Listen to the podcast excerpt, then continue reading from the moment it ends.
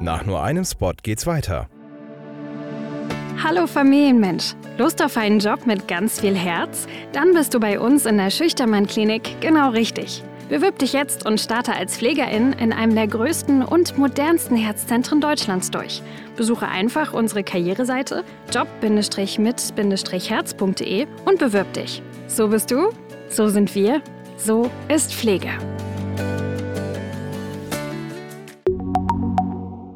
Moin Osnabrück, deine News für Stadt und Kreis. Guten Morgen und moin nach Osnabrück und ins Umland. Wir starten in den Freitag. Heute ist der 10. November, ich bin Elena Werner und das sind unsere Themen. Die Peter- und Paul-Kreuzung in GM-Hütte ist zu gefährlich für den Radverkehr. Eine Fahrradstraße muss her. Zumindest irgendwann. Sonntags in Bad Essen shoppen? Aktuell nicht. Es gibt eine neue Regelung. Traumjob Weihnachtsmann. Bis zum Nordpolarkreis müsst ihr dafür allerdings nicht reisen. In WhatsApp-Gruppen wird vor einer Frau gewarnt, die angeblich Kinder in Osnabrück zu entführen versucht. Auch ein Bild wird mitgeschickt. Was steckt dahinter? Dazu gleich mehr. Aber schauen wir erstmal nach Georgs Marienhütte. Die Politik ist sich einig, dass der Radverkehr rund um die Peter- und Paul-Kreuzung in Ösede entschärft werden soll.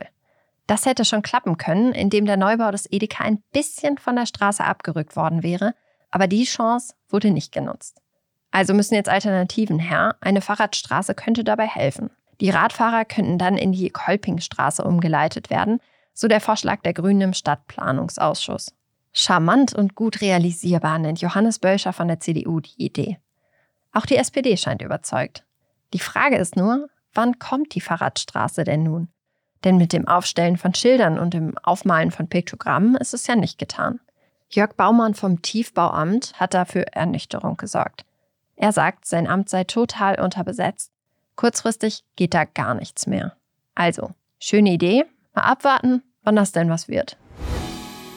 Ich muss ja gestehen, manchmal schaffe ich das zeitlich unter der Woche einfach nicht mit dem Einkauf und muss dann im Edeka am Salzmarkt hier in Osnabrück vorbei, um sonntags doch noch ein paar Dinge zu besorgen. Ziemlich praktisch, aber eine Ausnahme. Ganz anders sieht das in Bad Essen aus. Weil die Gemeinde ein Kurort ist, durften hier bisher die Läden 40 Sonn- und Feiertage im Jahr öffnen. Die Tage durften frei gewählt werden. Weil das niedersächsische Arbeitsministerium das aber nicht mehr für zeitgemäß hält, wurde reformiert. Jetzt gelten die Sonn- und Feiertagsöffnungen nur noch einheitlich vom 15. Dezember bis 31. Oktober. Dazwischen, also vom November bis Mitte Dezember, haben die Läden sonntags zu. Kompliziert, aber zumindest ab jetzt verlässlich. Und ab dem 17. Dezember, also einem Sonntag, könnt ihr dann wieder in Bad Essen shoppen und vermutlich hektisch noch ein paar Weihnachtsgeschenke besorgen gehen. Apropos Weihnachtsgeschenke, langsam rückt die Öffnungszeit der Weihnachtsmärkte näher. Kurz gesagt, es weihnachtet bald. Dann fällt das so trübe Wetter zum Glück auch gar nicht mehr so stark ins Gewicht. Und jetzt mal weghören für alle Kinder, für die vielen Familienfeste und Betriebsfeiern sucht die Arbeitsagentur des Landes Bremen nach Weihnachtsmännern. Für die etwa 100 Touren werden 20 Kandidaten gesucht, aber auch Frauen können sich bewerben. Auch helfende Weihnachtsengel sind gern gesehen. Voraussetzung ist aber, sich mit weihnachtlichen Gedichten und Liedern auszukennen oder zumindest bereit dafür zu sein, sich einzuarbeiten. Außerdem sollte man nicht vor ungewöhnlichen Arbeitszeiten und unbequemer Arbeitskleidung zurückschrecken, und sich von schrägem Blockflötenspiel nicht aus der Ruhe bringen lassen. Weihnachtsmann zu sein ist also wohl doch nicht ganz so ein Zuckerschlecken, wie es scheint. In Osnabrücker Elternchats kursieren aktuell Warnungen vor einer Frau, die mehrfach versucht haben soll, Kinder zu entführen. Die Frau soll um die 30 sein und Kinder auf Spielplätzen ansprechen. Mitgeschickt wird auf WhatsApp ein Bild, das eine dunkelhaarige Frau zeigt. Eine krasse Sache, wenn das stimmen sollte. Darum hat mein Kollege Markus Pölking mal die Polizei darauf angesprochen. Und die gibt auf gewisse Art Entwarnung. Markus, wo kommt das Bild denn überhaupt her? Das Bild steht zwar im Zusammenhang mit einem Ermittlungsverfahren bei der Polizei. Darin geht es aber nicht um versuchte oder vollendete Kindesentführung, sondern um Bettelbetrug. Die Frau soll Mitglied einer Gruppe von Leuten sein, die sich als Taubstumme ausgegeben haben und dann Spenden für ein Taubstummenheim sammeln wollten. Entstanden ist es in Osnabrück auf dem Parkplatz eines Supermarkts an der Quebec-Allee. Sieht die Polizei Osnabrück da denn einen Zusammenhang? Könnten die Warnungen vor Kindesentführung eine Verbindung dazu haben?